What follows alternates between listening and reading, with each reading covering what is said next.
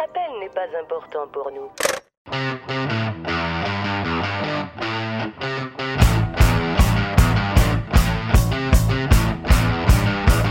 Vous êtes des cars. Vous êtes des sans-dessins.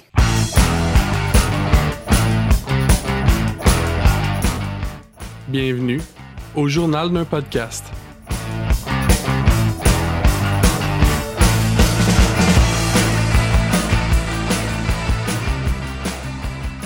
Bonjour tout le monde et bienvenue au journal d'un podcast. Euh, Cette semaine à l'animation, euh, c'est moi JP et je reçois nul autre que Seb. Bonjour Seb. Hey, salut JP, ça va bien? Ça va très bien toi? Ah, ouais. Ça va coup-ci coup-ça? Ah, ben là, euh, je travaille beaucoup pour Lucam ces temps-ci, puis euh, on en reparlera. c'est ça. Il y a beaucoup de dossiers chauds. Mais ouais, je suis content de te recevoir. Là. Ça fait longtemps qu'on avait besoin de jaser, toi puis moi, autour d'un micro. Bien relax. Yeah!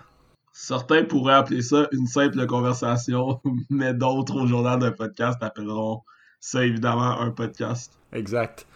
Donc, on a, on a opté aujourd'hui pour euh, la stratégie marketing euh, numéro 13, c'est-à-dire euh, sous-écoute ou encore on se barre le cast. Euh, on s'enregistre pendant qu'on parle comme si on avait de quoi dire. Écoute, ça fait du contenu, puis si on vit pour quelque chose, c'est bien le contenu. Exact, parce que le monde paierait pour écouter ça. Moi, on me le dit, hein. Moi, je paierais pour écouter ça.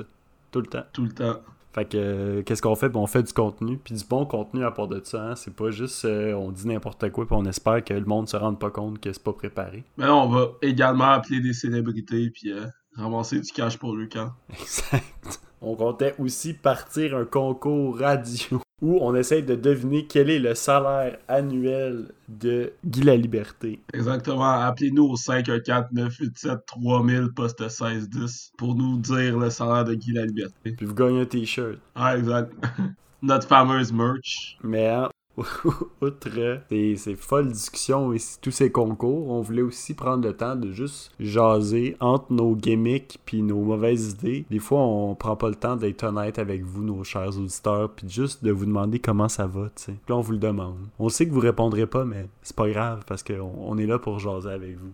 On vous laisse un genre de 30 secondes de silence pour que vous y répondiez.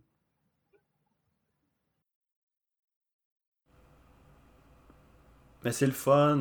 On est content d'entendre ça. Yeah! Mais hein, on va continuer la discussion. Là. Euh, ben justement, Seb, moi je me demandais, là, tu, tu nous parlais de l'UCAM. Qu'est-ce qui se passe avec l'Université du Québec à Montréal? Y de quoi de chaud qui se passe? Là? Ben oui, euh, moi, en fait, euh, je suis correcteur hein, dans le cours de diversité, inclusion, éthique, quelque chose dans, à l'UQAM, à l'ESG. Puis euh, en fait, ça va très très mal ma correction de 40, euh, 45 copies d'examen que je vais terminer vendredi. Et euh, on croirait que les étudiants et les étudiantes n'ont pas pris tout le temps qui leur était disponible pour euh, bien affiner leurs réponses. Et on croirait également que je dois chercher des bonnes réponses euh, entre 50 lignes de mauvais texte, ce qui rend mon travail excessivement complexe vu que j'ai jamais fait le cours.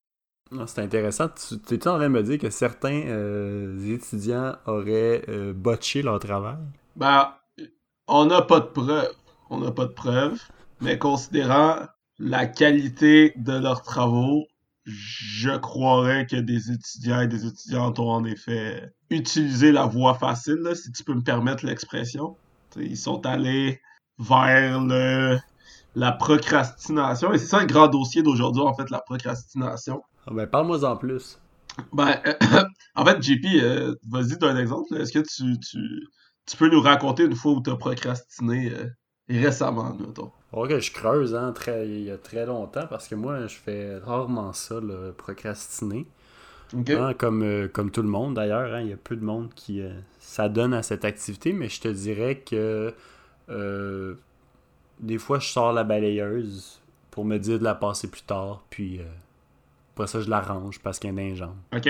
Puis en fait, euh, ce, ce que ce que les, les- études constatent, c'est que la, la procrastination en soi, c'est pas quelque chose de nécessairement mal. Le, le fait de ne pas faire à l'instant ce qu'on devrait faire, c'est pas la pire des choses dans la vie tant qu'on procrastine de manière créative et productive. Évidemment, si on procrastine de manière à euh, être tout le temps stressé en se disant qu'on n'est pas en train de faire ce qu'on devrait faire, puis qu'en même temps, on procrastine en euh, faisant des, pas des tâches banales, mais en faisant essentiellement rien de, de productif ou de créatif. Que ça, même si on n'est pas en train de faire ce qu'on doit faire, on peut faire autre chose qui va nous apporter un, soit un petit savoir, je ne sais pas, lire un livre, apprendre des nouvelles chansons. Sinon, on peut euh, euh, procrastiner. euh, souvent, on donne l'exemple de euh, JP, tu parlais de la balayeuse. Mais il y a beaucoup de gens hein, en fin de session qui procrastinent en faisant excessivement le ménage de leur appartement. Ben ça, c'est pas nécessairement une mauvaise chose. Pour sortir des blagues un peu, j'avoue que moi, quand j'étais euh, moi-même étudiant, j'avais vraiment tendance à faire ça. En fait, c'était comme tout le temps la première étape de OK, il faut que je me mette au travail, mais là, ça m'écœure, tout est en bordel, fait que je vais faire ça en premier, puis ensuite, je vais être plus apte à faire ce que j'ai à faire.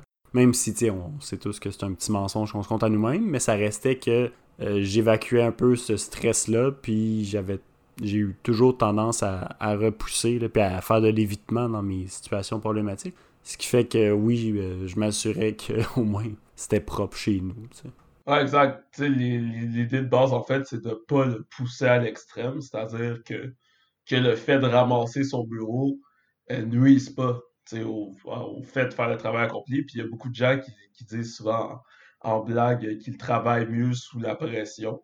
Eh ben, nonobstant, j'ai tout de même un examen hein, à remettre d'ici demain minuit. Et euh, ce travail sera fait, bien évidemment, sous la pression, comme d'habitude. Comme un diamant. Mais, euh, exact.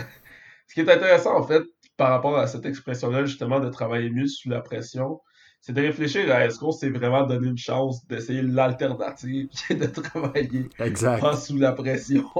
C'est pas de pas tant de travailler mieux sous la pression, mais de travailler uniquement sous la pression, ce qui est pas nécessairement un mode de vie sain. Exact. L'idée, c'est, ça serait vraiment d'être capable euh, et de- et pour toi et pour euh, les, gens avec qui tu vis, parce qu'on oublie souvent que le manque de productivité, tu sais, des fois, ça a un impact. Non seulement ça peut avoir un impact sur ton hygiène, ça peut avoir un impact sur, tes, tes habitudes de vie. Sais, on peut manger de manière moins saine, on peut être plus stressé. Puis tout ce stress-là, euh, veut, pas, si ça a un impact justement, que ce soit avec nos colocataires ou euh, peu importe avec qui on vit ou que ce soit nos amis, notre famille, etc. Ben, tu sais, vivre dans cet état perpétuel de stress, parce que veut, pas, c'est d'accepter qu'on s'en sauvera pas. il y aura toujours des deadlines. Peu importe ce qu'on fait dans la vie, on pourra pas euh, vivre une vie sans que jamais rien ne soit dû éventuellement. Donc, euh, c'est euh, de, tester différentes approches. Ce que je trouvais difficile, je crois, en quelque part, dans les échéanciers universitaires, c'était principalement l'espèce de pluralité de tout ça, de comme, t'as différents canaux, si on veut, t'as différents éléments à gérer en même temps. Puis ce qui fait que, ben, même si tu commences un truc, tu sais même pas si en priorisant puis en faisant ce que tu as à faire, tu priorises comme il faut parce que au final, tout te stresse, puis tout est à remettre. Fait que même si tu as super bien avancé dans un des éléments, tu es quand même en retard dans deux autres, puis ça reste vraiment des situations très stressantes. Moi, ça me permettait pas de vivre pleinement, là, honnêtement. J'ai toujours été de la mentalité de comme, ah, ben, je vais donner un boom là, puis après ça, on, verra, mais j'étais jamais capable de donner ce fameux boom là, puis j'annulais plein de choses sous prétexte qu'il fallait que je fasse des choses, mais en même temps, j'étais pas capable de plus les faire parce que euh, je laissais la pression s'accumuler, puis je faisais de l'évitement. Fait tu sais, je perdais cinq fins de semaine pour faire un travail que j'allais faire en 5 heures la veille. Ouais, ouais, en effet. Puis, euh, tu sais, veux, pas, full disclaimer, on n'est pas du tout des, des psychologues et ce qu'on dit, c'est notre avis personnel sur la question de la procrastination. Donc, euh, c'est pas, euh, c'est, c'est rien de scientifique euh, comme de rien, là, mais ce que, ce que je suggérais, c'est justement de, tu sais, et de, de, de, de faire la part des choses. Puis ça, si tu veux pas, tu sais, il y a deux, il y a- y a deux techniques, comme tu, comme tu mentionnais, c'est soit se dire que ça va finir éventuellement pour ceux qui sont à l'école, se dire que sur le, marché du travail, ça va être différent. C'est pour ça que j'aimerais voir, ta- justement, toi qui es rendu sur le marché du travail, est-ce que, euh, le, fait d'avoir un, seul, un seul patron puis d'avoir un peu plus d'autonomie dans ta gestion de priorité, dans ta gestion de tâches, est-ce que ça, ça crée plus de, de pression à la procrastination ou moins de pression qu'en étant étudiant, étudiante? Ben, c'est sûr que c'est quand même une expérience qui est propre à chacun, chacune, puis ça dépend vraiment de l'emploi que tu occupes. Mais euh, moi, personnellement, le fait de tout mettre sur le même canal, puis de faire aussi que tout le temps que j'ai d'allouer dans ma semaine euh, à mon emploi, c'est voué à l'accomplissement de ces tâches-là. moi, personnellement, on, on, on évalue peut-être mal la quantité de travail que j'ai à faire versus les heures qu'on me donne pour les faire.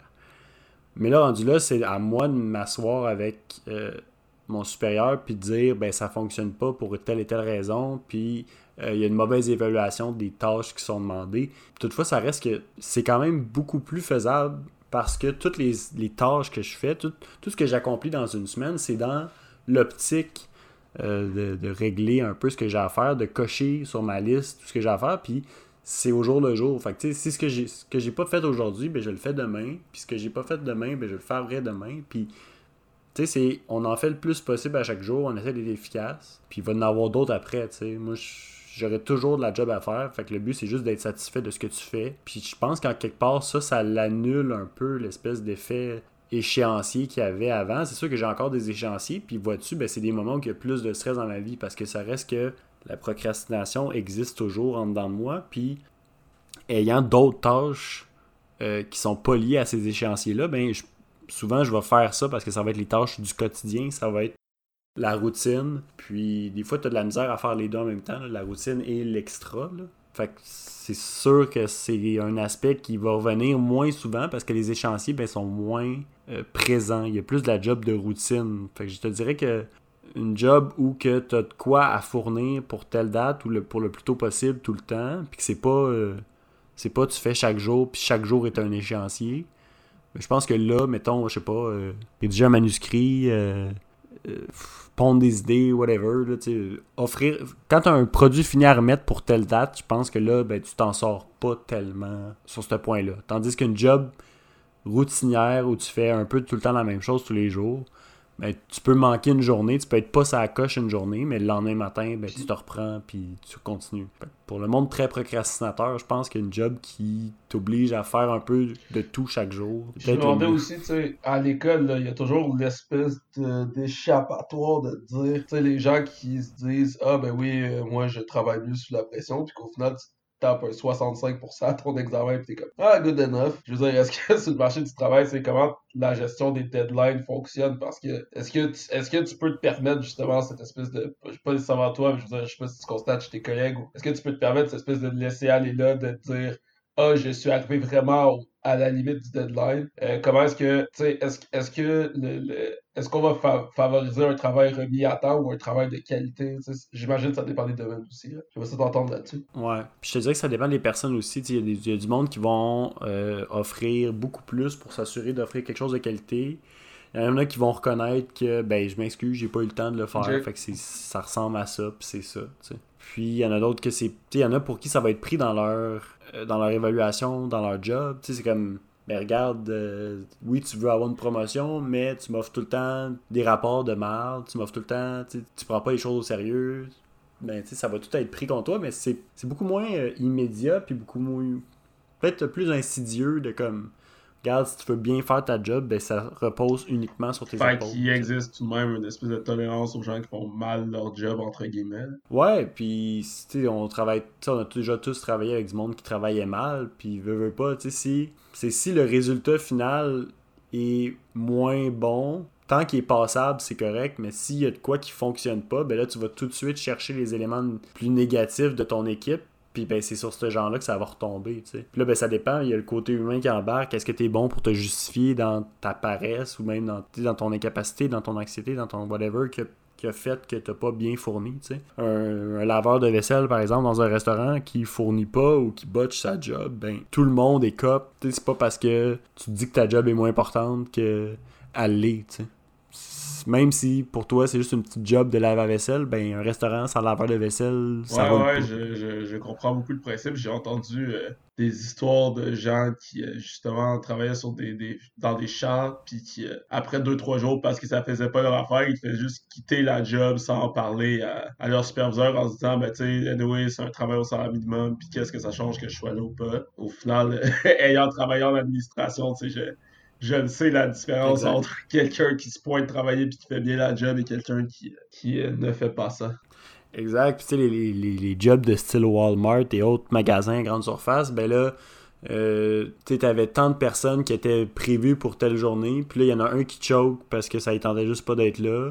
Il y en a un autre qui choke finalement parce qu'il y a eu une autre job à un autre magasin grande surface qui lui offrait des meilleurs horaires. un troisième, c'était son bal des Exact, l'autre, c'était son bal. Fait que là, tout le monde te choke parce que différentes raisons. Souvent, c'est parce que ben, la compagnie est très détachée de, ses employés. Fait que là, t'es comme, ben, je m'en sac d'eux autres. Fait que pourquoi? Mais là, t'as tout le reste de ton équipe qui, au final, c'est une chaîne de peut-être 25 maillons, mais elle pète pareil la chaîne s'il n'y a pas les 25 maillons. C'est comme, on n'est pas en lousse, là. On n'est jamais en lousse dans ces, dans ces compagnies-là, dans ces magasins-là. Ce qui fait que tu c'est le bordel, puis c'est toi qui dois gérer ça, puis personne mérite de devoir gérer les, les manques d'efficacité du Walmart, là, on s'entend. J'en ai déjà vu. Euh, je, travaillais sur un travail en ressources humaines. Puis, il euh, fallait qu'on envoie des gens euh, des faire des, des, des, arrivées de cargo. Puis, à un moment donné, le travail était déjà assez difficile parce que fallait appeler les gens pour essayer de convaincre des journaliers d'aller travailler à un endroit ou l'autre. Puis, j'ai travaillé là à l'automne.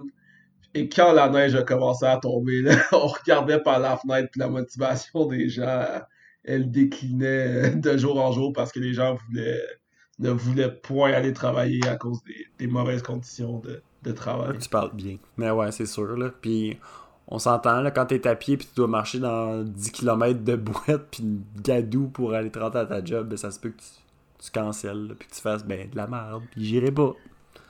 Ben, D'où l'importance d'avoir des bonnes conditions pour des travailleurs essentiels. Exact. Puis, tu sais, c'est. C'est pas surprenant, puis on s'entend. Quand une fois que tu as travaillé là-dedans, mais tu comprends l'enjeu, puis tu le sais, là. Tu le sais que si t'en demandes trop, ben t'auras rien. Si tu demandes à un, employé au Toys R Us d'aller chercher, voir s'il y a un dernier Furby en arrière dans les dans les réserves, là, ben, il va retourner en arrière, il va regarder dans le vide pendant 5 minutes, puis il va revenir, puis il va dire qu'il n'y en a pas. Parce qu'il y a pas loin de 500 items dans des boîtes pas identifiées qui traînent dans le backstore. Fait il sait pas il est où. Il n'a aucune idée. Fait que ça sert à rien de demander au monde. Ils savent généralement pas. Fait que, comme, c'est tellement au-delà des tâches que tu as à faire parce que tu as tout le temps un million de petits trucs à faire puis même si c'est des, emplois auxquels on n'apporte pas beaucoup d'importance, puis qu'on est un peu méprisant, mais ça reste des jobs où qui te remplissent tes heures à côté, puis tu as tout le temps de quoi faire, puis c'est jamais suffisant. Fait que non, la personne, elle fera pas des pieds et des mains pour trouver un objet qui est probablement pas là. ah non, ben en effet, sur, sur des grandes surfaces comme ça, c'est sûr que le, le sentiment d'appartenance, puis la, la, la, gestion de l'équipe, c'est des, des, challenges, des grands challenges en fait, là, de gestion de ressources humaines. Mm-hmm. faut, euh, essayer de faire de quoi. Puis on dirait que c'est souvent négligé. on dirait que les, ton gestionnaire, ton boss, ton chef de corps, ça va tout le temps être quelqu'un qui, pour lui, la priorité, c'est la rentabilité et l'efficacité. Puis ça crée ce genre de situation-là. exact. Puis ces gens-là ont des bonus qui sont liés à leur efficacité. Fait que là, ils te forcent des affaires parce que les autres, la seule façon que ce job-là est rentable, c'est s'ils ont le fameux bonus à la fin de l'année. Fait que là, ils te poussent pour vendre des cochonneries, pour vendre des assurances, pour vendre des cartes de crédit du magasin, pour vendre des batteries, pour, euh, pour vendre tout ce qu'il y a de spécifique à leur commerce. Puis là, ben, chaque commerce se font comparer entre eux. Fait que là, les gérants ont des cotes sur ce qui se passe, ont des bonus s'ils sont dans les top 100, dans les top 50, dans les top 10, dans les top. Fait que tu t'en sors jamais parce que la job vaut pas tant la peine si t'as pas ce bonus-là. Donc, qu'est-ce que tu fais? Ben, tu fais partie de l'engrenage de on va pousser du monde à vendre des cochonneries, puis on va rendre leur job encore plus désagréable. Parce que moi, je veux qu'elle soit pas désagréable pour rien. ça fait que, tu sais, généralement, le monde dans ces jobs-là qui, ont, qui vivent un stress, ça va être soit un stress étudiant, fait que tout ce qui est procrastination va être lié à le côté étudiant de sa vie. Puis la job, ça va juste être bon, là, j'ai assez de temps aujourd'hui pour faire mes affaires d'école? Puis les autres sortes de stress qu'il y a, ben, ça va être du stress monétaire de ben là, je suis en train de procrastiner, de me trouver un autre job ou de me demander une, augmentation parce que présentement, c'est pas suffisant pour vivre ce que je gagne ici. Ouais, puis c'est ce qui m'amène au vrai sujet du jour. le revenu de garantie. exact honnêtement, on, parle que moi, je parle sans cesse du revenu minimum garanti comme étant un projet de société euh, non seulement réaliste, mais nécessaire à, empêcher justement cette espèce de, de, de relation-là qu'on a avec le travail. Puis tu sais, les, le, le, le, si on donnait un revenu minimum garanti aux gens, les jobs que les gens occuperaient, ça serait des jobs qui auraient un, un attachement, ils le feraient par plaisir puis pas par obligation de nécessité de se nourrir et de, et de se loger. Puis ça ferait en sorte que si on prend un Tizer Us par exemple, ben, au lieu d'avoir justement ce genre d'employés, ce genre d'attitude-là et ce genre de grande surface-là, il faudrait des gens qui apprécient pour de vrai les jouets, qui apprécient pour de vrai le service à la clientèle, puis qui comme, gèrent de, de manière plus locale leurs trucs. Mais il y a aussi le fait que les gros magasins à grande surface seraient gérés par des robots ou mourraient. Tu sais, ça changerait. Amazon qui livrerait des drones. ça serait ça qui Non, mais honnêtement, tu sais, c'est ça aussi. Si tous les jobs qui sont pas humainement acceptables, ben ils disparaîtraient parce qu'il n'y a personne qui voudrait humainement les faire. Là. Puis il y aurait des Ouais, besoins, ce qui fait qu'on augmenterait le salaire de ces gens-là, puis ben ces gens-là auraient des meilleurs salaires. Sinon, ben, on remplace par. L'automatisation n'est pas nécessairement une mauvaise chose dans le but, dans, dans l'optique où elle a pour but d'améliorer la qualité de vie de tout le monde. Exact, dans, dans l'optique où tout le monde a un. Il y a plein de jobs qui, du jour au lendemain, n'existeraient pas, puis il y a plein de jobs qui. C'est la preuve qu'il y a plein de jobs qui existent simplement pour. euh, comme tu le dis, c'est pour le- le- garder des jobs. Genre, ça n'existe pas dans le but de rien. La technologie existe, les caisses automatiques, c'est pas du nouveau. là.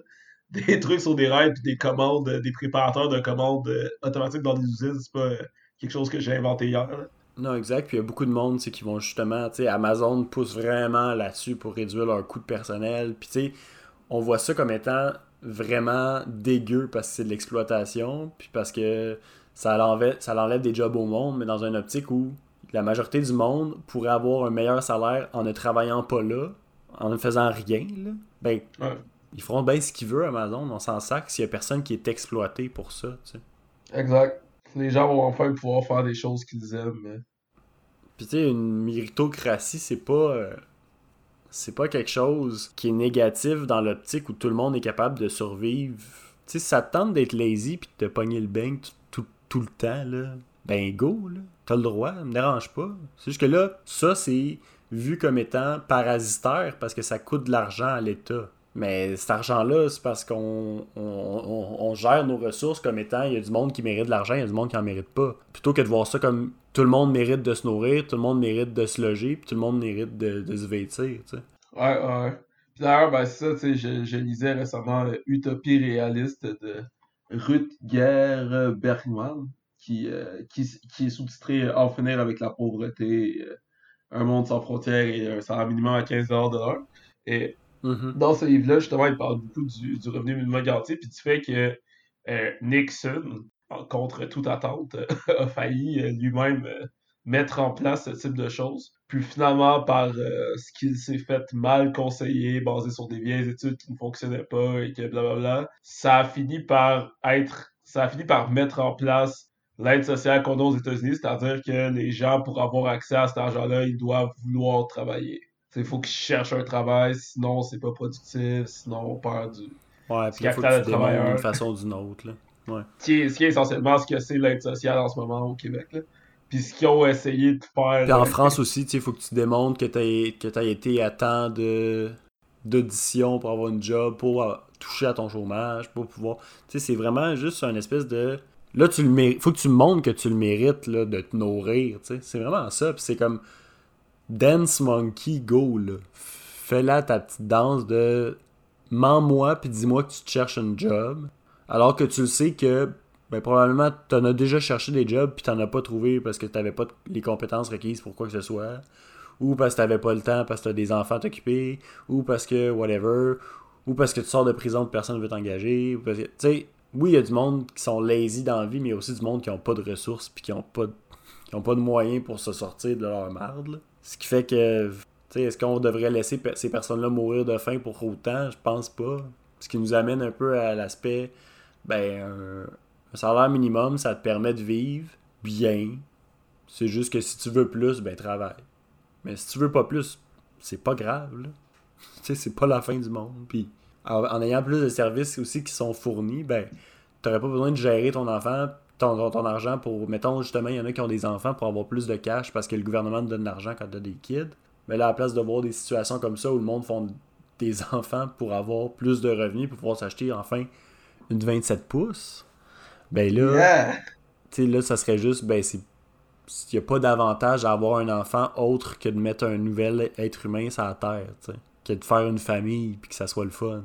Ah ouais, Mais- c'est sûr qu'il y a beaucoup de il y a beaucoup d'a- d'avantages puis de bénéfices qui sont liés à, liés à ce concept-là.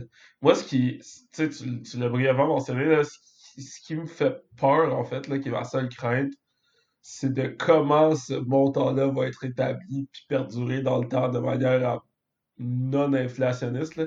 Donc, de manière à ouais. pas essayer de faire, ça va être vraiment compliqué, là que les gens vont être tout down avec, tu sais, il faut que ce montant-là soit d'un, tu sais, exactement ce que c'est, là, un revenu minimum garanti à tout le monde, de l'argent qu'on donne par chèque à peu importe combien tu fais, puis quitter, genre, c'est la seule manière que ça soit efficace, efficient, en fait, de la, de la- Exact. de la part des fonctionnaires.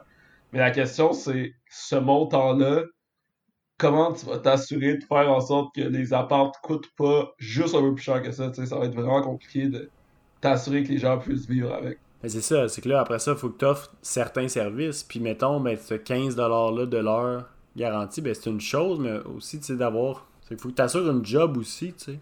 Comme si c'était un salaire. Mais là, comme mettons, avoir juste un revenu, comme tu disais, mettons, tout le monde a 15$, peu importe, tu travailles ou tu travailles pas. C'est une chose, mais il y en a peut-être qui. Tu sais, il y en a qui, qui le voient pas comme ça. Puis il y en a qui diraient, ben là, faut que tu aies tes papiers, faut que tu sois un citoyen canadien, faut que tu sois. Fait que tu sais, même à ça, il y aurait du monde qui se ramasserait dans les cracks du système, puis qui serait fait. Genre. Ouais, ouais. Là-dessus, je pense pas qu'il y ait de système parfait. Ouais, avant même que le monde comme se mette à profiter du système, puis justement fasse des condos qui. achète tous les terrains, ne fasse que des condos qui soient pas accessibles, puis finalement on a une- encore une autre crise du logement, puis que même si tout le monde a plus d'argent, mais le monde peut pas plus se loger. Ouais. Puis là, on se ramasse avec un autre campement sur Notre-Dame. Sais, d'ailleurs, qu'est-ce qui arrive avec ça? Ils se sont fait kick-out. Vont-ils se réinstaller cet été? Y a-t-il un plan pour un part Sûrement. 2? Je sais pas pourquoi pas. Je sais pas pourquoi ça, ça reviendrait pas cet été parce que. Ben, en fait, ok, oui, peut-être, parce que, tu sais, ils sont pas, se sont pas fait kick-out parce qu'ils faisaient fret, là, ils se sont fait kick-out pour atteinte à la sécurité publique parce que, genre, il y a une tente qui a pris en feu, puis là, ça devenait dangereux pour le- les services d'incendie de Montréal. Que ça va revenir, ça aurait du sens que ça revienne. Puis Dieu sait que tout sacré dans, dans les vidanges, c'était pas- c'était plus sécuritaire. c'est comme c'est ça aussi. Là. Ça n'a pas été fait avec tact. Ouais, non, ça. Mais, mais ça, encore une fois, c'est dur à dire. Je, je ne croirais vraiment pas que. Je, je sais pas. Tu sais, dans ma tête, ça se pourrait, une intervention coordonnée, mettons, sur une semaine avec les travailleurs sociaux, avec. Genre, t'aurais pu y réfléchir, puis que préparer les gens mentalement et tout, puis pas arriver du matin Mais c'est ça soir, aussi. tu sais.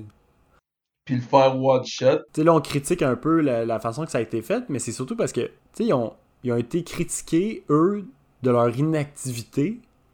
Puis là, du jour au lendemain, on sac tout dans un camion de vidange, puis c'est tout. Ouais, puis on sait. Puis c'est nébuleux, c'était le call de qui aussi, là. C'est définitivement pas du maire d'Hochelag ou des travailleurs sociaux ou peu importe. Puis est-ce que, tu sais, est-ce que Valérie Plante personnellement gère ça? M'étonnerait bien gros. Ouais, peut-être que Valérie Plante conduisait elle-même le camion de vidange qui a ramassé les tentes, on sait pas, là. Mm. On n'a pas tout vu. Non, c'est ça. Tu sais, c'est proche de la mer. Est-ce que c'est des rives fédérales? Qui sait? Peut-être Justin. Peut-être Justin. Mais ouais, non, c'est sûr que c'est quelque chose qui, qui a été euh, assez intense, je dirais. Puis tu sais, c'est- sûr que c'est le genre de situation que même avec un. Tu sais, même avec un salaire ou avec un revenu minimal garanti, c'est peut-être des situations qu'on verra encore dans une optique où on continue. Tu sais, on offre de quoi dans le cadre même du capitalisme pur et dur, où on, on t'offre un service de plus, mais la machine est pareille, tu sais. Ouais, il faudra adapter un peu les services, mais ce qu'on dit, c'est justement, la, la pauvreté, puis c'est ce que les études démontrent, encore une fois, je, je m'excuse auprès de mes amis euh, et amis travailleurs et travailleurs sociaux. je suis pas un expert du tout sur la question, mais ce que, ce que j'ai lu par rapport aux petites études que j'ai lues, c'est que c'est une question d'argent, c'est pas une question de paresse, c'est pas une question de mauvaise volonté, c'est pas une question de. C'est une question de ton manque d'argent fait en sorte que tu n'as pas le temps de prendre des bonnes décisions. Exact. Fait que le fait de donner un revenu minimum garanti à tout le monde te permettrait justement de souffler un peu puis de prendre des, euh, des meilleures décisions. Mais c'est ça. En même temps, si, si le reste de la société fonctionne pas dans cette, dans lancée-là, de comme, mais regarde, là, il y a de, y a de l'argent pour se nourrir, ben au moins, faisons de quoi autour de ça. Mais c'est sûr que si on abandonne encore le monde, ben l'argent, ça reste de l'argent. Puis moi, si ça me tente, je peux m'acheter euh, juste de la bière avec, puis tu sais, me foutre ma vie en l'air quand même. C'est juste, est-ce que le reste de la société va évoluer dans une optique où on encadre nos gens pour que on, a, on ait toute une chance de vivre bien. Ouais, exact. L'égalité des chances qui est un grand principe euh, américain, du euh, grand principe de la Mm. République. Euh, dans tous les cas, c'est ce qui nous amène à notre vrai sujet. Est-ce que... C'est-à-dire, Ah, j'a- J'avais pas avant, un- avant, Ah ouais. avant de, de- de terminer sur, euh, sur ça, euh, il y avait Jean-François Provençal, euh, On le salue. artiste euh, bien connu du Québec, euh, des appendices et aussi dans le podcast Tu me niaises, qui faisait référence au, sy- au système de, qui est utilisé dans Star Trek où, dans le fond, tous les besoins de base sont couverts par une machine du futur qui te crée sur demande tout ce dont tu as besoin. Ce qui fait que toute la société fonctionne en vraie méritocratie. Parce que s- si tu veux faire de quoi, ben il faut que tu démontres que tu es la meilleure personne pour faire cette chose-là, puis ils te donnent. Mettons, tu vas aller dans l'espace, tu veux, tu veux gérer une équipe, ben ils vont te donner le staff si, t'as- si tu démontres les capacités pour. Fait que c'est vraiment le, le classique, genre, tout le monde a des belles ambitions, puis ceux qui en ont pas, ben ils font pas chier personne. Fait que Je trouvais que c'était comme un genre d'u- d'utopie à atteindre euh, dans l'optique où, regarde, t'as plein de beaux projets là, ben go, vas-y. Y a rien qui t'empêche. Ah non, c'est sûr. Je- je- J'approuve. euh, J'approuve à 100%. Le message de Monsieur Provençal. Ouais, ben ça. éventuellement, on pourrait se diriger dans une société comme ça. Mais. Mais il faudrait, c'est ça, faudrait atteindre un confort euh, généralisé où que basically le capitalisme est rendu obsolète. ouais, certes, on vit dans un certain confort, mais c'est pas une raison de se faire du tort. Exact. Comme le disait un grand philosophe québécois. Andy. Mais euh, je vais je vais pas te retenir plus longtemps. là. Je te laisse aller vers le vrai sujet d'aujourd'hui. Mais euh, oui, euh, mon, mon, dernier, euh, mon dernier sujet de conversation avec toi qui, qui m'intéressait, j'écoute, euh, comme je l'ai déjà mentionné dans un précédent podcast, j'étudie en philosophie, puis j'écoute de la philosophie, puis je fais des examens de philosophie. Ben, dans le fond, je ne sais plus distinguer euh, ce que j'écoute du podcast de ce que je lis de la réalité. Mais euh, quelque chose de, très intéressant qui, m'était venu, euh, qui m'était apparu du podcast, euh, c'était au sujet du... en fait, c'est un, un concept où la première fois où j'étais exposé à ça, c'est dans BoJack Horseman, un euh, célèbre Mhm. euh, show de télévision, où euh, à un moment donné, BoJack, qui est le personnage principal, il, il est assis sur un toit avec Diane, qui est la, un autre personnage principal. Puis euh, BoJack, qui, Le principal euh, personnage secondaire, mettons. Ouais, mettons. Puis euh, Bojack, justement, il avait fait beaucoup de mauvaises actions. Puis il demande à Diane de dire est-ce que, est-ce que au fond, tu sais, est-ce que c'est une bonne personne? Est-ce que il, veut demander à Diane est-ce que euh, au fond c'est une bonne personne? Puis Diane, ce qu'elle lui répond, c'est euh, que pour elle, à son avis, on n'a pas de fond. Tout ce qu'on est, c'est les actions qu'on fait, puis on n'a pas de, de, de deep down, en fait, comme il appelle en anglais. Puis euh, c'est identiquement ça, dans le fond, qu'ils ont, ont abordé dans le podcast, mais en donnant peut-être un exemple un tout petit peu plus concret au niveau de. Si par exemple, tu. Si par exemple, euh, un ami, on va l'appeler euh, Julien, si par exemple notre ami Julien, euh, lui, il est euh, persuadé en fait qu'il est Napoléon. Donc euh, lui, il, euh, il s'habille comme Napoléon, il se, il, est, il, est- il barricade son appartement pour éviter l'arrivée des Français. Il est tout le temps, il est tout le temps la main sur le, sur le chest avec un grand chapeau et tout. Mais euh, lui, il est convaincu qu'il est Napoléon. Puis là, ben, la, réflexion qui était abordée dans le podcast, qui est intéressante, c'est que euh, moi, je sais que Julien, c'est pas Napoléon. Toi, tu sais que Julien, c'est pas Napoléon. Mais lui, au final, dans son fort intérieur, il est convaincu qu'il est Napoléon. La question à se poser, c'était d'où vient notre fort intérieur, d'où vient notre deep down? Est-ce que ce que nous, on croit qu'on est, fait partie de notre fort intérieur, ou ce qu'on est, c'est euh, simplement les, actions qu'on commet, puis on est simplement une personnalité externe. Là. Je me demandais, euh, j'ai entendu beaucoup de choses assez intéressantes à ce sujet-là, puis je me demandais, JP, ton avis, est-ce que tu penses que est-ce que tu penses qu'on a quelque chose de plus que, que les actions qu'on fait? Que la somme de nos actions. ouais. Ouais, exact. Est-ce que, est-ce que tu penses qu'il existe une autre personnalité inconnue de la part des autres, là, une espèce de... de tu sais, c'est- c'est c'est très... euh, J'allais dire judéo-chrétien, là, mais c'est très... Bon, allons-y pour judéo-chrétien, de faire une séparation entre l'âme et le, le corps. là. De se dire qu'il y a... euh, qu'on a un corps, on a une âme, mais euh, notre âme est cachée, enfouie dans notre corps et nos axes. Et on a... On réfléchit, mais ça n'a rien à voir avec nos actions. Tu sais, réfléchir, c'est pas vraiment une action, c'est un, un mouvement de l'esprit qui, qui ne se transmet pas par notre corps. Ben, c'est sûr que c'est euh, une grosse question à répondre juste avec euh, quelques mots. Là. Fait que je vais prendre mon temps, mais je te dirais que euh, en premier lieu, dans un optique, mettons, là, dans un optique où on ne vit qu'une seule vie, qu'on se réincarne pas ou que notre âme. euh, c'est un monde dynamique et matériel où euh, quand notre cerveau meurt, notre âme, euh, qui est dans le fond juste un, une, une interjection de réseau neuronal meurt elle aussi, je dirais qu'on est peut-être juste la somme de nos actions. Parce que notre interprétation personnelle de ce que l'on est, ça n'aurait pas de valeur, outre que motiver nos actions, ce qui revient au même que la seule affaire qui compte, c'est nos actions. Ah oui, ben en effet, l'exemple de Napoléon, c'est un gros exemple, mais si on prend par exemple un exemple un peu plus, euh, un peu plus petit là, de quelqu'un, par exemple, qui, qui dans un bar arrête pas de dire Oui, euh, moi, dès qu'il y a un combat, tu sais, je vais être là, puis je vais me battre, puis là, ce soir, là, dès qu'il y a un combat, je vais me battre, puis là, aux premières, euh, première personne qui élève la voix, c'est le premier parti à la course euh, pour pas vouloir se battre Ouais. pour éviter le combat, tu sais, est-ce que. tu sais, cette personne-là, ben, ce qu'elle est, ce n'est pas l'intention de se battre. Cette personne-là, ce qu'elle est, c'est la personne qui va tout le temps dire qu'elle veut se battre. Puis même si ultimement, il n'y aurait jamais eu de situation.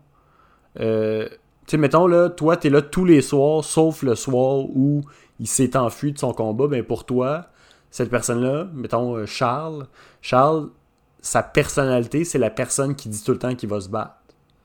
Fait que c'est ça ses actions, tu sais. Ses actions, c'est de dire qu'il va faire quelque chose. C'est de l'inactivité, Ouais, mais c'est- oui, mais en même temps, il y, a, il y a une action pareille qui est de dire ce que tu vas faire tout le temps. C'est exact.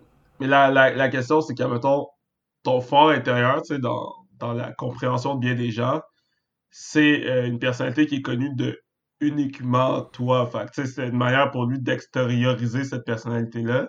Mais comme ses actions reflètent pas ce qu'il pense qu'il est, je sais pas comment tu le vois. Ben, mettons d'un autre point de vue, là, si j'essaie d'aller ailleurs, si on compare une vie à une œuvre d'art, euh, toute œuvre d'art a deux volets, c'est-à-dire sa création puis son interprétation. Puis euh, la création est tout aussi importante que l'interprétation, dans le sens où il n'y en a pas un qui est plus important le- que l'autre. Le, le volet de l'œuvre d'art qui est de se faire vendre sur Internet par des gens, c'est. Continue, excuse. Non, rien. qui est de se Non, faire vendre contre des cryptocurrencies. Ah, ok, c'est bon. Ce volet-là de l'œuvre d'art. Fait que mettons ta vie compte. ouais, exact. Non, c'est. c'est- ouais, faudrait en parler avec Matt, ça. Mettons, je te vends mon âme. Les crypto-âmes. Je te vends la partie de mon podcast. Mais ouais, non, Je mais. te vends des Tu sais, c'est ça, c'est. journal d'un podcast. Ah, Ça serait bon. Toutes les fois où tu te trompes de nom. Pendant le quiz.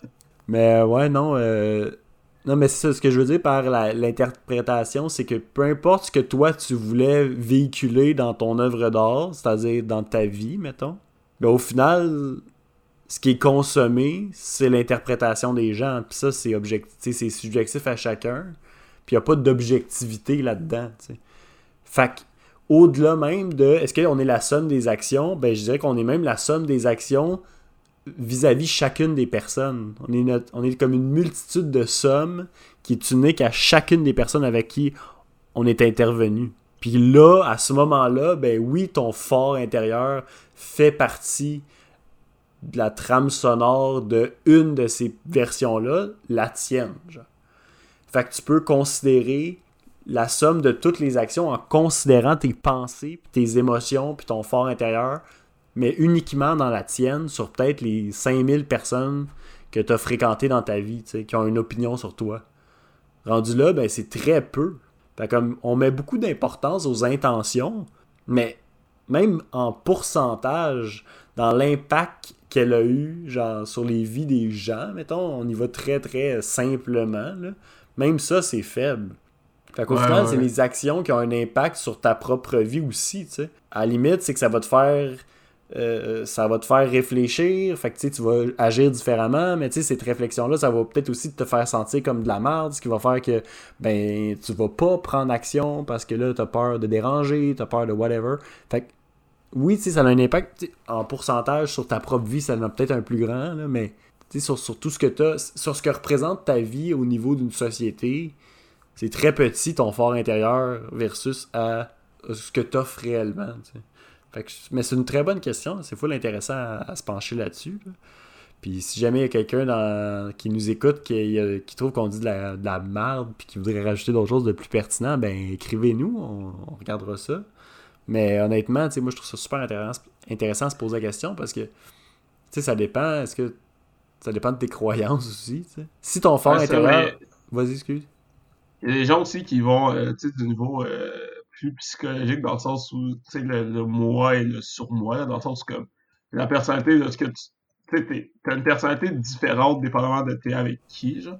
Ouais, aussi. Qui considérerait que leur fort intérieur, ce soit la personnalité qu'ils ont quand ils sont tout seuls face à une situation.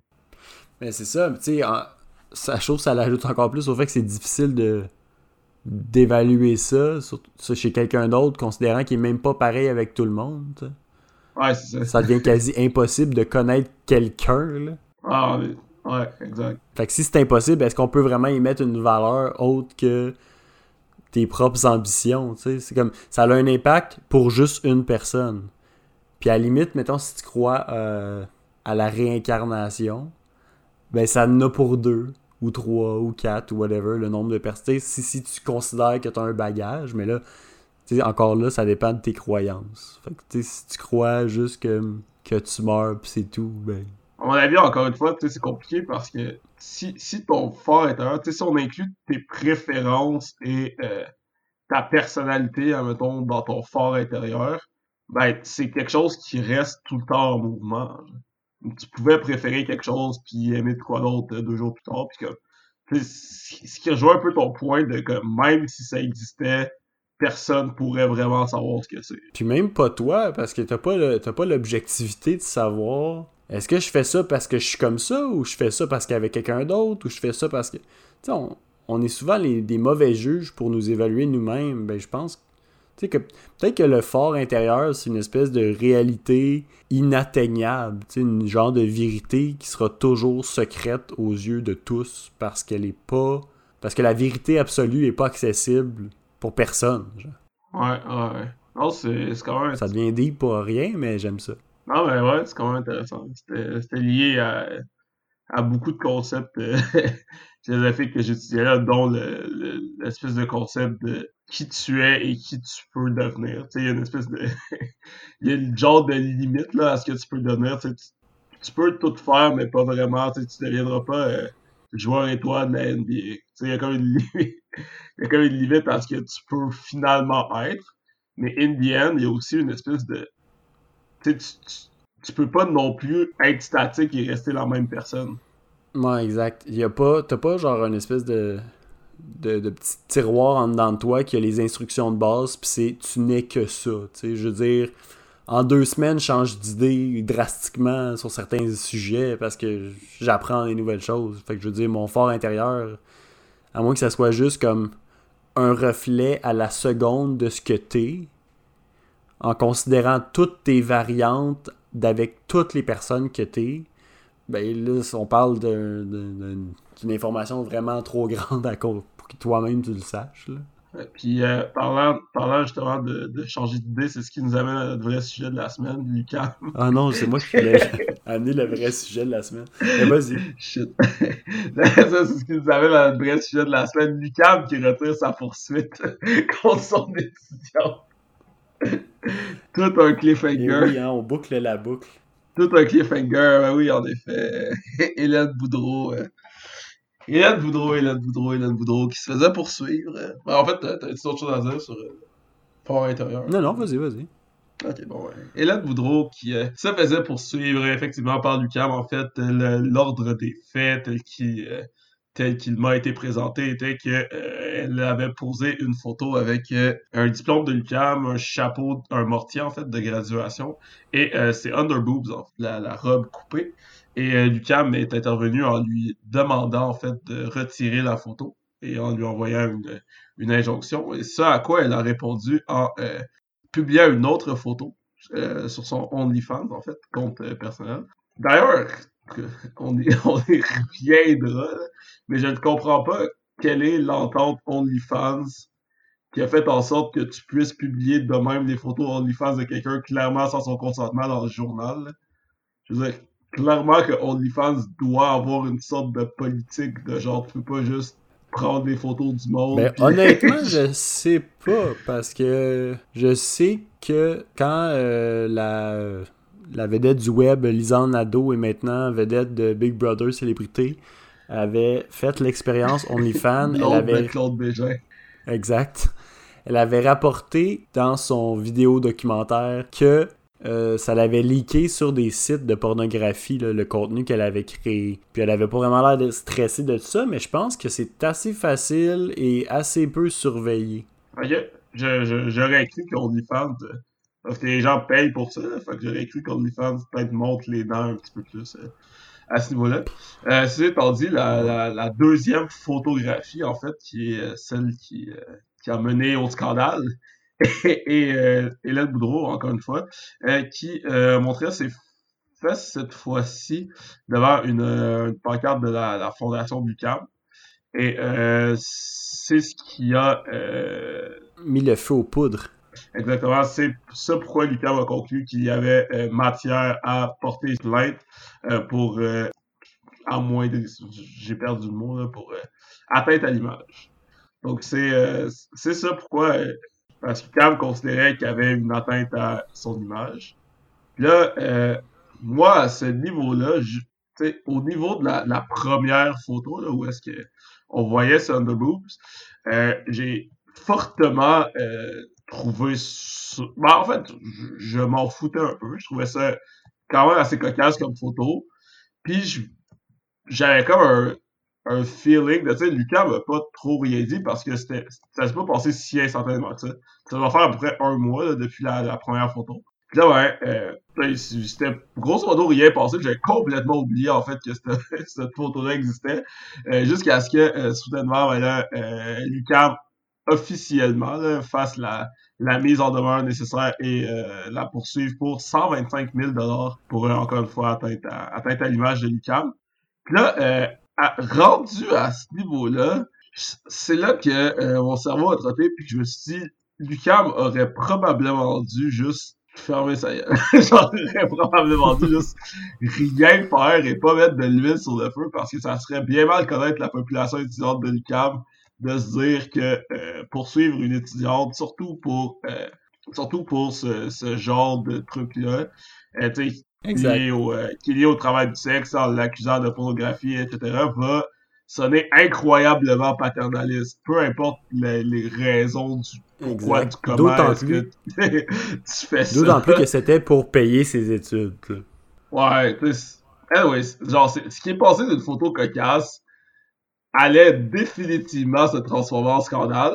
puis, puis, euh, euh, puis comme de fait, de, de fil en aiguille, euh, ce qui est arrivé, c'est que euh, là, au début, ça partait d'un plus ou moins petit mouvement où, euh, vers la fin de la semaine passée, le hashtag PapaUcam euh, a frappé les, les réseaux sociaux. Puis, euh, c'était lié à la poursuite et les gens, en solidarité avec euh, Hélène Boudreau, euh, montraient, en fait, de, de manière osée leur diplôme, et, et etc. Puis, c'est surtout que l'UCAM, mettons, la majorité de ces, de ces étudiantes-là euh, rapportent de l'argent à l'UCAM d'une manière ou d'une autre parce que l'UCAM les cite souvent comme étant de bonnes étudiantes, ayant des bonnes notes, etc. Puis là, ben, quand les gens utilisent leur corps pour faire euh, la, la, promotion de leurs affaires, ben là, l'UCAM n'est pas contente et poursuit les gens.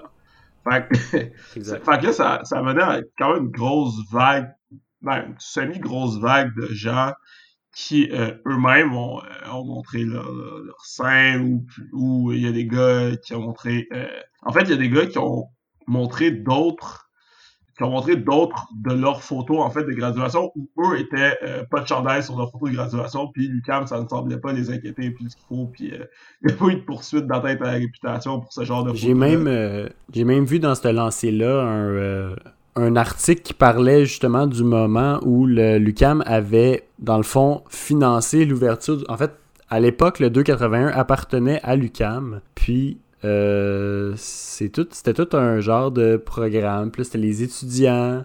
C'était des étudiants masculins de l'UCAM qui travaillaient au 281 pour se financer.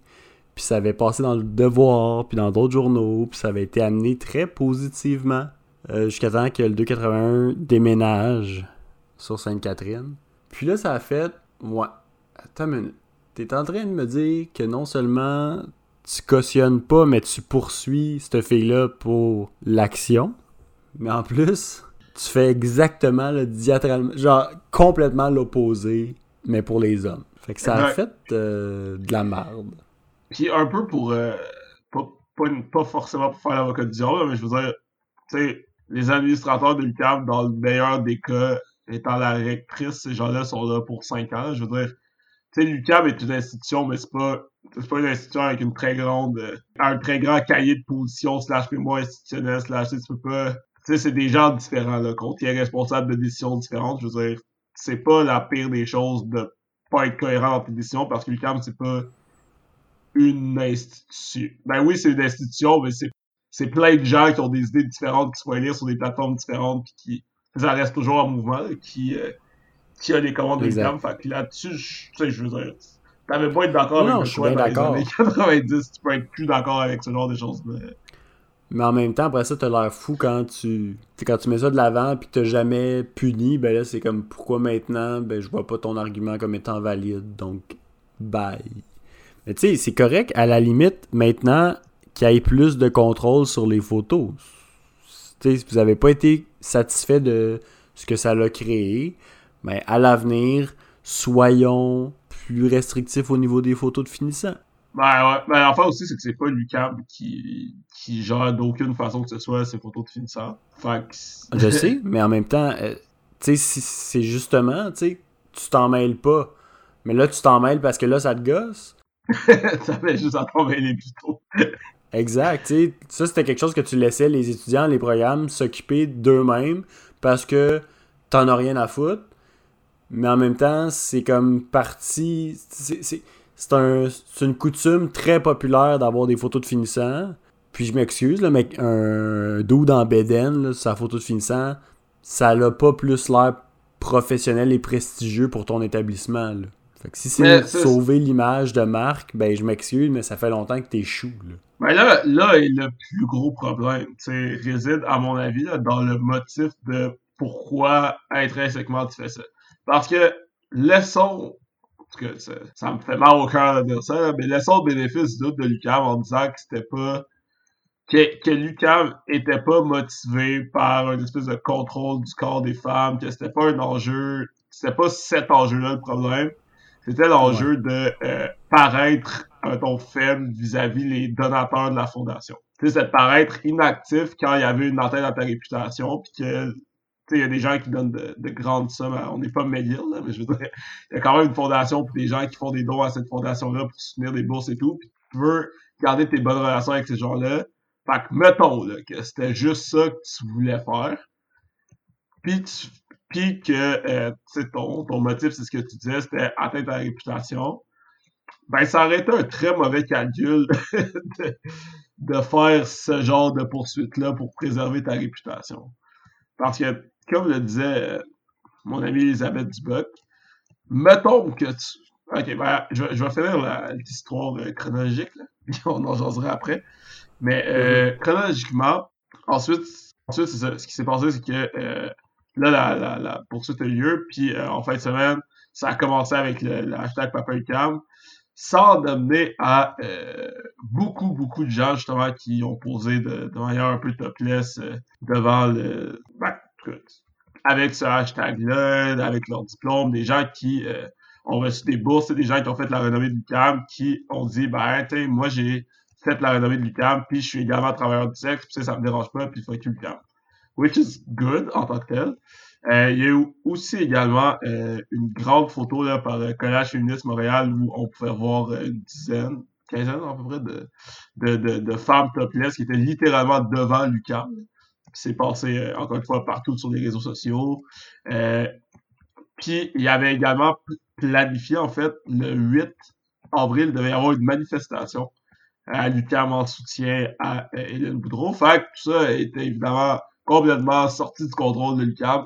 Puis là, euh, ce matin, euh, en fait, Arnaud Soli a posté une photo de, de, ses fesses euh, avec le logo de l'UQAM euh, sur ses fesses. Et là, encore une fois, cette photo a eu sur Instagram des milliers de likes. Puis la question était de est-ce que tu sais, qu'est-ce qui porte le plus préjudice à ta réputation?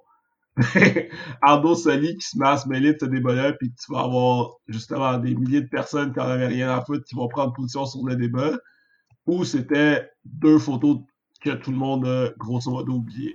Exact. Est-ce que, tu sais, c'est- c'est ça aussi, c'est de ramener sur la place publique ce débat-là qui était pas mal mort dans la section sac de chips du Journal de Montréal. Puis là, paf, on en reparle tous les jours pendant une semaine. Puis tout le monde est contre Lucam. Sauf ben, tous ceux qui créent du contenu. Parce que tu lis les commentaires et il y a du monde qui font comme ben tant pis pour elle, elle avait juste à pas faire ça. Puis tu sais, ça reste que ça polarise beaucoup de personnes. Mais d'un autre côté, c'est sûr que ça te fait pas paraître bien, peu importe. Parce que ceux qui trouvent que Lucam est cabochon d'avoir laissé ça aller, continuent de trouver Lucam cabochon d'avoir laissé ça aller. Puis ceux qui sont complètement à l'opposé trouvent Lucam cabochon de s'être battu pour ça.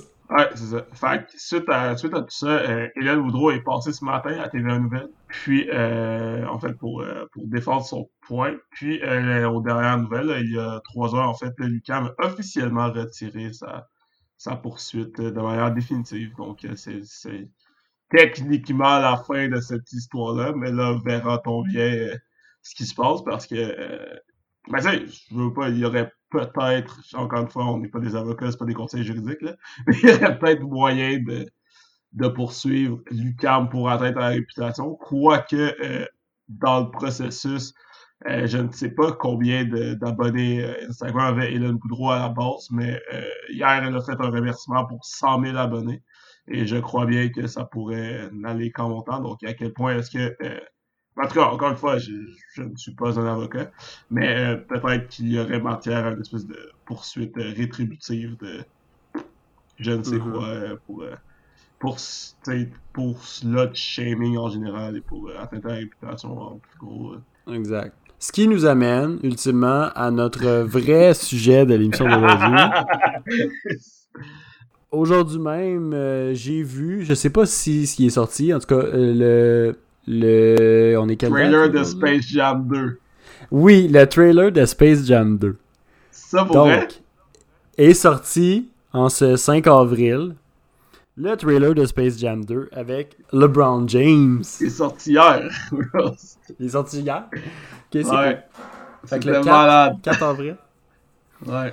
Donc on s'attendait, euh, on avait vu des posters, on avait vu euh, les, les- les petits messages sur Twitter, on entendait la rumeur, mais euh, hier c'est concrétisé euh, une prophétie.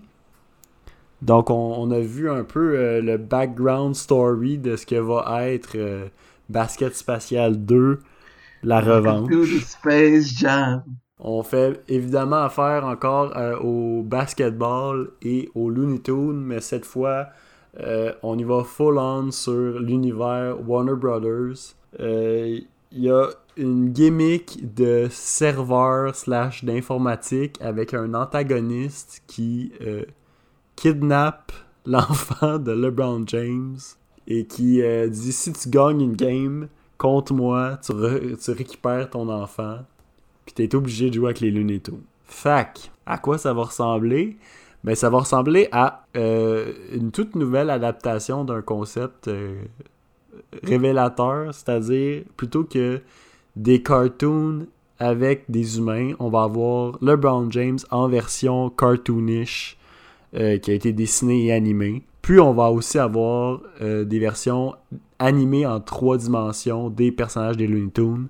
Donc du bon vieux CGI. Fait qu'on a, on a comme deux étapes à ce procédé-là. Puis on va voir ce que ça va donner. Hein, parce que ça reste quand même une immense franchise. Puis euh, il y a beaucoup, beaucoup de monde qui le regarde ça avec les lunettes de la nostalgie et qui se disent que même si ça sera pas bon, ça va être bon. Donc, toi, qu'est-ce que t'en pensais, euh, Seb?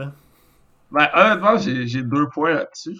Mon premier point, c'est que, euh, oui, mon Dieu, j'ai j'ai rarement, tu sais, hier en plus, il y avait eu beaucoup de, il y avait du, du basketball collégial, puis c'était comme euh, le, Final Four et, euh, le trailer de Space Jam est sorti, puis la vidéo la plus checkée sur YouTube, c'était une game de basket euh, collégial du March Madness, parce que c'était incroyable. Il y a une espèce de frénésie pour le basketball là, ces temps-ci euh, en Amérique du Nord du moins. Puis un amour aussi profond pour, pour LeBron James, pour la NBA. Puis je crois que c'est un des films, à mon avis, les plus rassembleurs possibles. Genre j'ai l'impression que ça va aller chercher tout le monde qui comme je sais pas, tu sais, la NBA a un gros fanbase, puis les Looney Tunes ont un gros fanbase, je veux dire, on dirait que, tu sais, les enfants, on va aller voir quoi, Ouais, les... Space Jam 1 avait un gros fanbase. Là. Ouais, tu sais, on va aller voir quoi, les enfants, ok, on va aller voir Space Jam, les parents vont aller voir Space Jam, puis en même temps, même notre génération, tu sais, qui- quand ça qu'on va aller voir, on n'est pas allé voir Détective Pikachu parce qu'on s'en fout complètement, mais de voir LeBron James, genre, pull out des moves de basket contre... Non, mais c'est con, mais c'est ça. Genre, c'est quand... Genre, jamais un film pour enfants va être aussi rassembleur pour notre génération, je, je croirais. Reste à voir parce qu'on est également, euh, pas juste ma génération, mais je veux dire, notre, euh, les gens avec qui je me tiens, on est quand même potentiellement pas mal influencés par la critique. Fait qu'évidemment, si ça fait un flop catastrophique aux critiques, euh, je vais peut-être pas payer 12$ pour voir ça.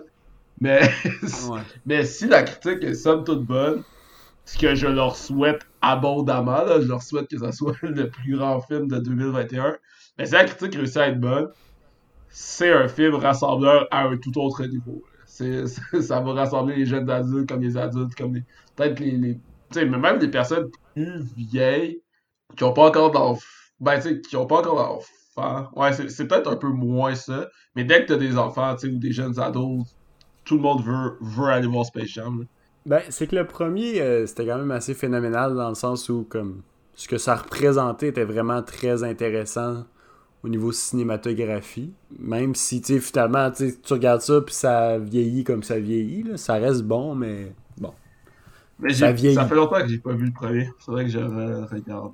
Mais c'est correct. Puis honnêtement, genre, il y a des bons gags, puis c'est très agréable. Il y a des gros loopholes, mais tu sais, qu'est-ce que tu veux? Ce qui m'inquiète plus, je te dirais, avec, euh, avec cette reprise-là, c'est que, ben, premièrement, on, on- on mélange d'autres aspects de la Warner Brothers, ce qui euh, a été un peu... C'est euh, jamais un bon signe. ben, c'est que il essaye beaucoup ces temps-ci de faire ça. Genre, Ready Player One, euh, on travaillait avec beaucoup de mémorabilia, genre le, le géant de fer, là, The Iron Giant, puis d'autres euh, personnages euh, mythiques, slash genre fan favorite, là, un peu des, des personnages que le monde aimait, puis était hype de voir, genre la DeLorean et autres trucs. Là. Puis Ready Player One, c'est un peu comme la seule chose qu'il avait à offrir au final. Puis moi, je l'ai écouté dans une optique différente, puis j'ai pas haï ça, mais je comprends pourquoi le monde était déçu. Puis j'ai peur que ça fasse un peu ça avec Basket Spatial 2. Principalement parce que, ben premièrement, la prémisse a pas l'air claire du tout, là. Sont genre dans un serveur à la Tron, ou je sais pas trop, là, mais comme juste l'antagoniste, ça a l'air d'être tiré par les cheveux sur un pas pire. Comme, ça a l'air d'être... C'est genre dans l'espace, mais dans un serveur. Puis là, tu vois que ils ont étiré une, fine ligne de genre, on va y aller technologie, genre. Ça avait juste besoin d'être dans l'espace, là. Ça avait pas besoin d'être super compliqué, mais je- en tout cas, j'ai peur qu'ils tirent leur luck puis que ça gâche.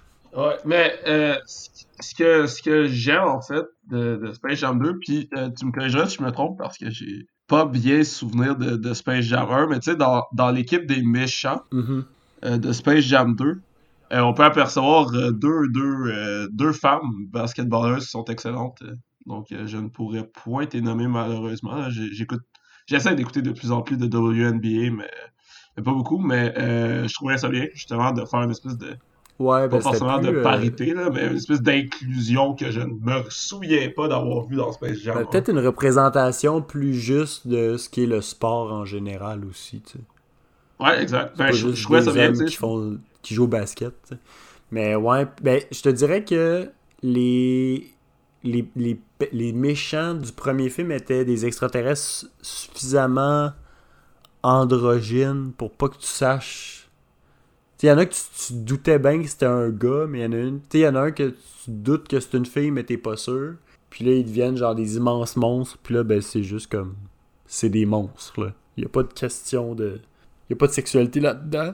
Puis, euh, mais d'un autre côté, tu sais, les personnages, il y avait quelques personnages féminins dans l'équipe des, des, des gentils. Puis là, tu sais, d'un autre côté, ils ont désexualisé euh, la, la, la fille lapin, que j'ai oublié son nom. J'ai un, blanc. Lola sais, ils ont enlevé ces courbes qui étaient principalement pour faire beau. C'était juste comme pour sexualiser le personnage. Fait que là, ils ont comme. Sais, c'est un lapin, esti, là. Elle a pas besoin d'avoir des seins, là. C'est de même, ça marche. Ah ouais, ont- euh, ils, ont, je- ils ont- ils ont réajusté aussi le- l'espèce de côté anatomique de comme. C'est un personnage pour un film pour enfants, là. Fait que. Yeah. Way, j'ai fait mes recherches et euh, le, nom des, des femmes de la WNBA, je vais les nommer. C'est Diana Taurasi, euh, Nunke Ogmik et Chine Ogmik aussi. Donc, euh, je ne les connais pas, c'est- vais... euh, que dans le fond, ils sont comme. Ils ont été prises pour faire les personnages dans le film, genre?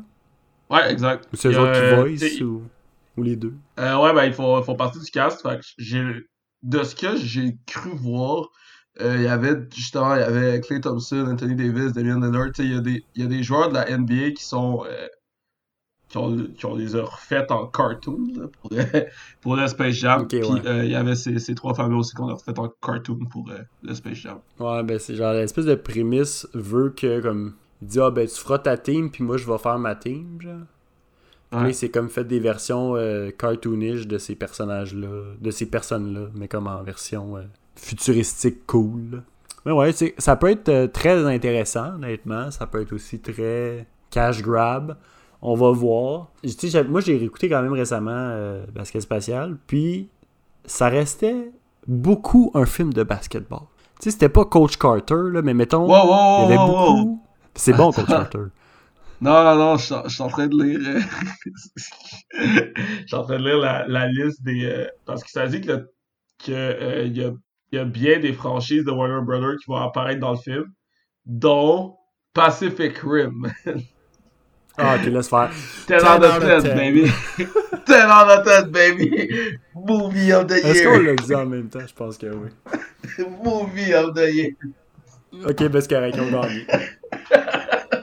Fait que Ils ont pensé. J'espère que, Canon, j'espère que c'est. LeBron James, avec Bugs Bunny, euh, ils vont euh, sais, ils vont partager le, le flux, je me rappelle plus comment ça s'appelle, là, mais ils vont être ensemble.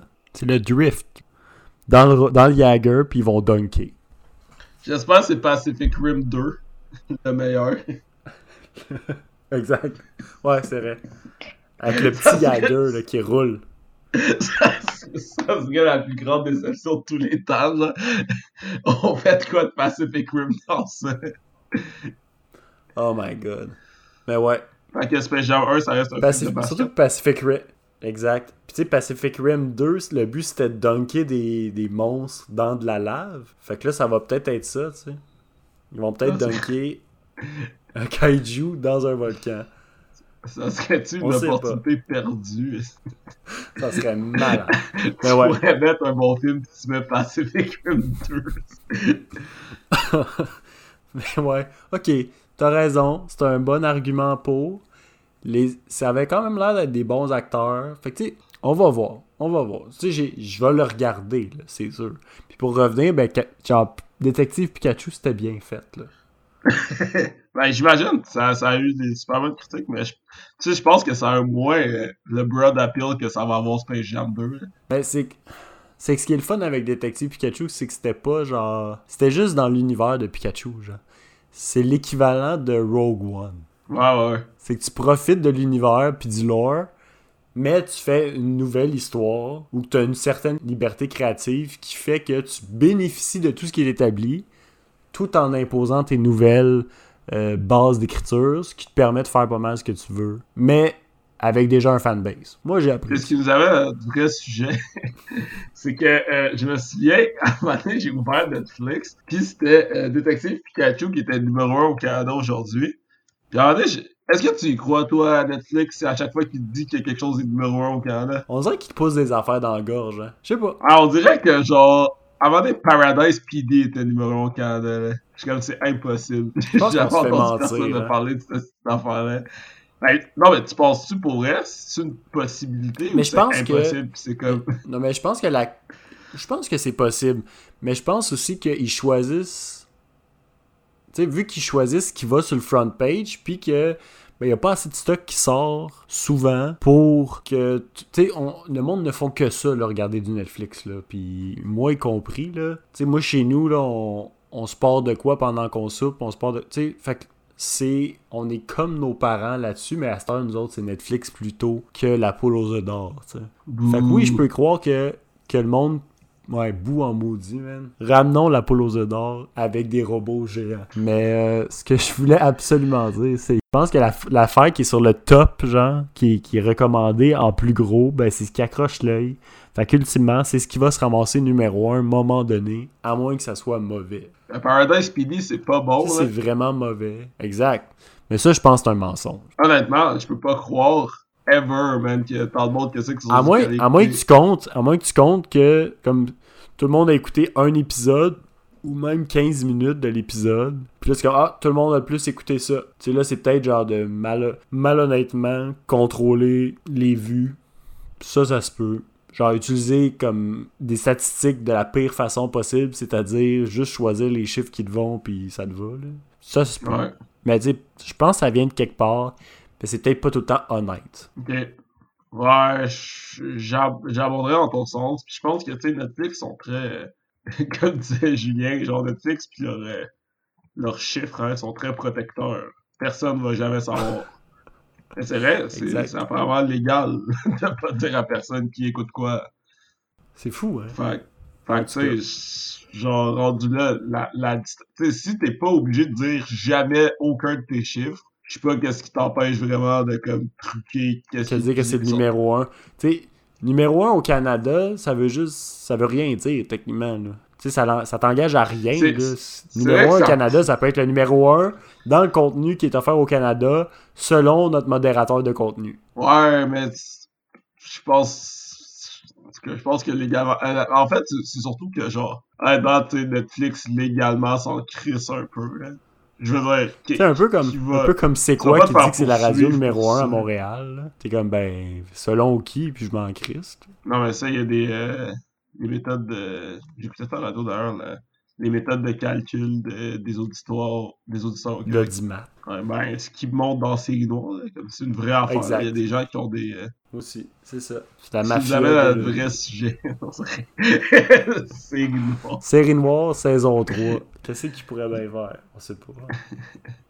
il va t'en avoir Il une décide de faire une web série sur Patreon, puis là ça va mal. Mec, ça ferait Il tellement d'argent, si François Les Tourneaux serait genre, je vais faire une web série sur Patreon. Non mais imagine, tu fais une web série sur Patreon, puis l'histoire, c'est pendant qu'ils faisaient la web série sur Patreon, que là, ils sont dans leur procédé d'écriture, puis ils se font genre attaquer, puis c'est la marge. C'est le La troisième méthode. opus de ça. La méthode, man, Ouais. la méthode. Faut tout le temps croire à la méthode. Mais tu sais, imagine si ça serait méta, là. Ça serait bon. Tu sais que c'est bon, c'est bon. ouais. hein. Je vous le recommande, chers auditeurs. Mais tant qu'on a un C'est comme ça que, que je t'aime saison 2, moi, il a pas de stress. Invincible saison Ce 4. qui nous amène- Ce qui nous amène au vrai sujet. Invincible saison 4. Invincible numéro... le Le retour. Le retour de Pyro. Ça, ça serait débile, man. Ils sont pas morts, là. Comme ça se pourrait. C'est juste... C'est juste Pyro. Et la fin, tu l'as vu la vu? Non, je l'ai pas vu. Parce que c'est pas grave, on parlera de ça une autre fois? Parce que c'est malheureusement tout le temps qu'on avait pour aujourd'hui. Quoi? C'est pas ça le vrai sujet? Ce qui nous amène au vrai sujet, c'est-à-dire la conclusion de l'épisode. Les Invincibles saison 4. Donc, euh, ben merci d'avoir été là, tout le monde. Merci, euh, Seb, d'avoir été là. Tu as vraiment su apporter euh, tout qu'un edge à cet épisode. Euh, parmi les collaborateurs d'aujourd'hui, je te dirais que tu as été le plus allumé. C'est toute une ride. Fait que Space Jam X Pacific Rim, c'est un rendez-vous.